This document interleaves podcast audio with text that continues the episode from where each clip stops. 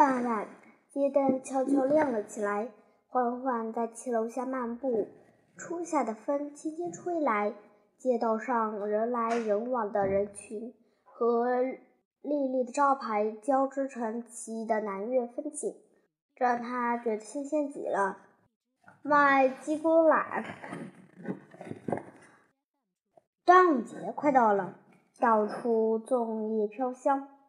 欢欢借着小杰的邀请来参加少年龙舟竞赛。在一条布满水稻的小村落里，欢欢见到了自己的队友们。你好，欢欢，欢迎加入。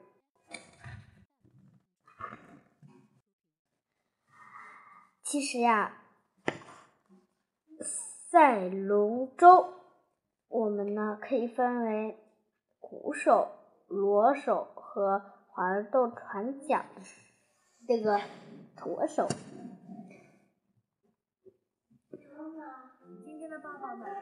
花龙，花龙中可不是件轻松的事。在正式比赛之前，队员们要各自进行基础训练。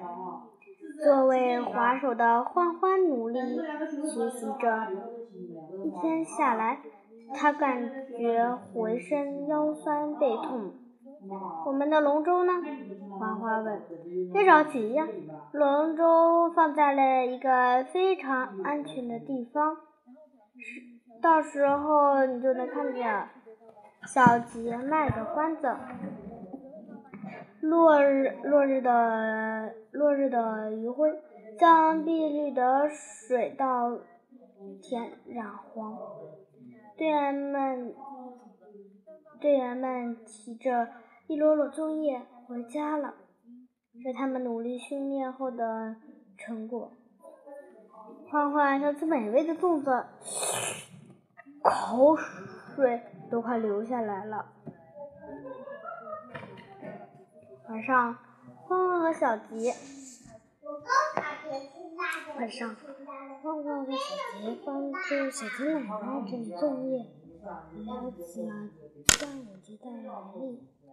古中国古代神话把种下的五月初这端午节，因为这天太阳光才是好的。那端午节是怎么由来的呢？还没起来。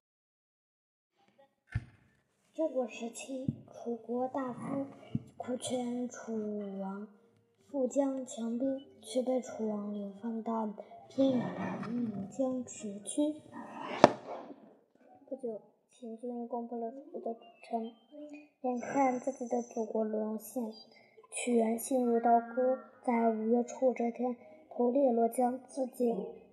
楚国百姓怀念这位清正的大夫，于是用炼树叶包饭，外插彩丝投江中。小鸡去吃饱饭后不是，劝的师生。后来这样的形式便渐渐成了中秋节吃。